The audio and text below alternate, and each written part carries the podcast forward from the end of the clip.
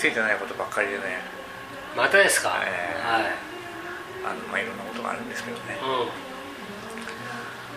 あの季節柄いろいろ注意しなきゃいけないこととかもあるわけじゃないですか。ん注意。例えばですね。例えばというかまあそのものなんですけど火事とかね。ああ観察する怖いでしょ。ね火事の経験ありますか？間近で見たっていう。ない。あない。うん俺ね一回だけ間近で見た火事っていうのがあって、うん。それがすごい怖い経験としてドラマになってるんだけど、それ昔の話なんだけどさ、うん。中学生の時にね、うん。キャンプに行ったの。うん。でさうちの学校ちょっと変わってる学校でさ、うん。その夏休みに行くんだよキャンプに。うんうんクラスで。ほん。でそのまずさ実行委員みたいのができてさクラスに全員にさそのキャンプに行きたいか行きたくないかの決を取るでまあ大体の場合行くってなるんだよね、うん。うん。うん、みんな行こうよ。うん。うんその間部活サボれたりもするしさ。あ行きたいっていうわけよ。うん。だから行くことになるんだけど、うん。その準備っていうのを生徒たち自身が全部やらなきゃいけないの。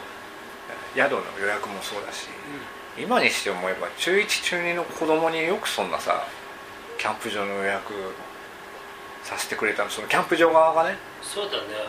うん、すげえな。すげえ時代だったなと思うんだけど、でじゃあ学校にあるその鉄板とかさ飯盒とかさそういうのあの何個借りるかとかさいつからいつまであで子供たちだけでは当然行けないから付き添いの先生を呼ばなきゃいけないんだけど、うん。その付き添いの先生もまあ担任は大体来てくれるんだけど、あの誰を連れてくるかっていうのをクラスで選任してさ。へえ。で代表がその職員室に行ってうんいついつからいついつにキャンプに行くんですけど、うん。あのついてきてくれませんか？みたいな。へえ。で先生を23人誘って。23人。そう。ええ。で他のクラスとさ人気のある先生はさ日程がかぶっちゃったりするわけ。よ、そうだね。でも来てほしいから、ううんちはビールをつけますとかうん。そういうのをやるわ そんな何かで釣るみたいなことをやるわけ。けやってたやってうんたあとは私たちはあの大したことはできないんだけれども、うん。その代わりあの校庭の周りを掃除しますとか。へえだから私たちのクラブのキャンプに来てくださいとうん。かあとはそのみんなにお金をあまり使わせないために、廃品回収をしてお金予算を作って、うん。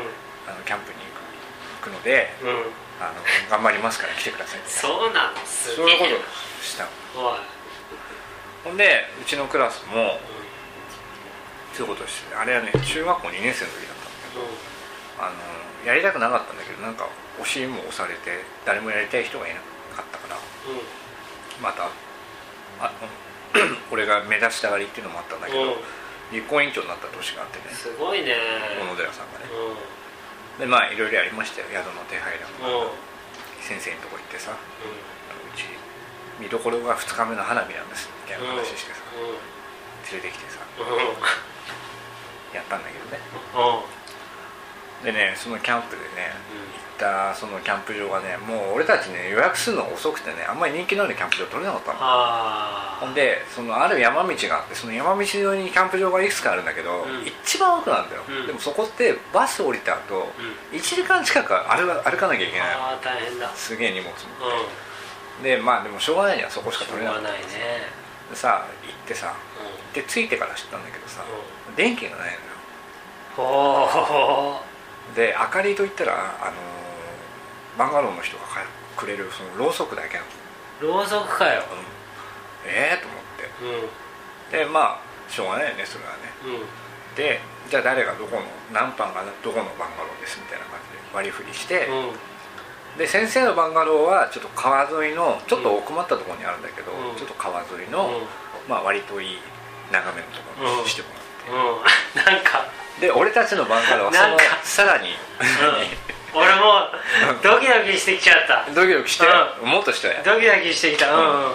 俺たちのバンガローはもっともう一個先の奥の、もう一個だけ。そのもう一個奥まで行っちゃうともう見晴らしもよくないのよ、うん。で、まあ、先生の隣だっつうん。で、嫌がる人も多いし、うまり下げないからね、でまあしょうがない。俺は実行委員長だから、うん。で俺の班はしょうがないから、うん。そのに不人気のバンガローにしてもらって、でまあキャンプやってたけうど1日目の夜っつったら、まあ、やっぱキャンプファイヤーをねんうんやるんですけど、うんそのキャンプ場っつうのが川挟んで向こう岸とこっち岸にバンガローがこう点在してるの。で向こう岸は別の学校がねキャンプに来たみたいなんだよね。へであのつつがなくキャンプファイヤーをやってたら、えうん。向こう岸からうん「だ。ーうん。うん火事だぞー!うん」すごい悲鳴が届いてきて。でパッて振り向いたらなんと先生のバンガローがゴーゴーに燃えてるんですよ。え先生のって君んとこの先生の？そうそう僕たちが赴任して先生のバンガローはここですって言った、うん。あの見晴らしのいいあのバンガローがもううん。ゴーゴーに燃えてるんですよ、であ俺はもうとっさにあこいつらろうそくつけてきやがったなバンガローに火をつけたまま来やがったなとキャンプファイヤーに。でキャンプファイヤーでみんな河原に集まってるからさ、そのバンガローみんな無人なわけさ。そうだね。でうわーどうするっつうんで、まあ、とにかく駆けつけなきゃいけないから、うん。結構ねみんなねみんな先生のバンガローが燃えてるって思ってるからね。う結構ニコニコしてるなんでニコニコしてんだよ。普段普段注意しろよって言ってるあの先生のバンガロー燃えてるからああそうだね。あいつらやりやがったみたいな感じで、うん。うん。結構ニヤニヤしながらうん。駆け寄ったの、うそしたらなんとそれが俺たちのバンガローでね。んなんだよ先生のバンガロー隣にあったからうん。先生のバンガローだと思ったんだけど、うん。俺たちのバンガローもう呆然としちゃって俺たちえっと思って何回も見 見比べて。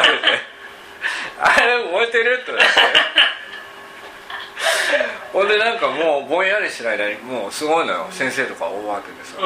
もうバケツバケツバケツ入れるしろ」みたいな、うん。で川が流れてるから川からもうん。うバンガローまで一列にバーって並んで、ものすごいバケツリレーですよ。うん。50メートルぐらいの、うバーってバケツが流れてきてザバーンバーってバケツが流れてきてザバーンで持ってきたあの虫除けスプレーとかボンボン破裂してる音がしてものすごい感じでね。えうん。あーって思ってるうちにうん。消火が済んで、うん。まあ燃え尽きたって言った方が早いのかな、あではーんって言ってるうちに先生に「大丈夫か?」って言って肩を組まれて、でまあお前ら今日は寝るとこないからこっち寝るあであの友達のバンガローに押し込められてうんうん。狭いとこですよ。うんただでさえ狭いバンガローに、う俺たち4人同じ班のバンガローのやつが4人うん。押し込められて。うん。でまあその晩もうなんかもう本当にね呆然自失ってああいうこと言うんだと思うんだけど、あの本当にぼんやりしたまま眠りに落ちて、でパッて目が覚めたら、うん。その同じバンガローでいたまあ俺の仲いい友達なんだけど、うん。そいつの顔が目の前にあって、なんかねなんか不思議な気持ちなの。なんか違うなと。あれなんか俺たちが泊まってたバンガローと違う感じがあるな。つまり昨日の火事のことまだ信用できてない。は理解できてない。あで友達がそうしてるうちにパッて目が覚めてで「あおはよう」って。でパッて起き上がったらまあ案の定違う部屋で寝てるわけ、違う班のバンガローで寝てるあれなんで俺たちこんなところで寝てんだろうねみたいな。うすうすお互い分かってるんだけど、なんかそんな話してじゃあちょっとバンガロー帰ろうか帰ろうかって言ったの？そう帰ろうかってドキドキしながらさ。完全に現実逃避してますよね。あるといいなって思いながらさ。ったらやっぱりなくてさ。そりゃそうだ。でその日のうん。夜ご飯になるはず。夜ご飯のカレーになるはずだったの、玉ねぎやら人参がこう生焼けでこう転がっててさうん。他全部燃え尽きちゃってて、うん。さあの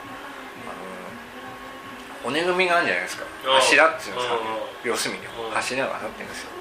で来てすぐ俺川に落っこってうん。ジーパン濡らしちゃったんだけど、うその川を来てすぐあの何柱とそのそばに立ってる木に洗濯の紐を結んでですねそこにジーパン干しといて外に干してあるでその柱はまだ立っててね紐も燃えてなかったの。燃えてなかったんだ。うん。下の方に多分あったからだと思うんだけどでパッて見たらジーパンが燃えてなかったの。であ燃えてないと思って、うん。なんか駆け寄っちゃって俺嬉しくなって、うん。でパッて取ったら膝から下が全部燃えてた。スギちゃんみたいになワイルド。ワイルドだろその履いたのとりあえずいやもうとりあえず履いてみたんだけど。これはちょっとワイルドすぎるだろうってことで。乾かずに燃やしちゃったんだぜ。そう。ワイルドだろで。川に投げ捨てて帰ってきましたよっていう。本当に辛い思い出があってね。それ大変だなおい。だからなんかもう本当ねこの季節になると本当みんなには火事には注意しとくそうだね。と思ってほしい。思っ怖てますえ気をつけてください。はい。はい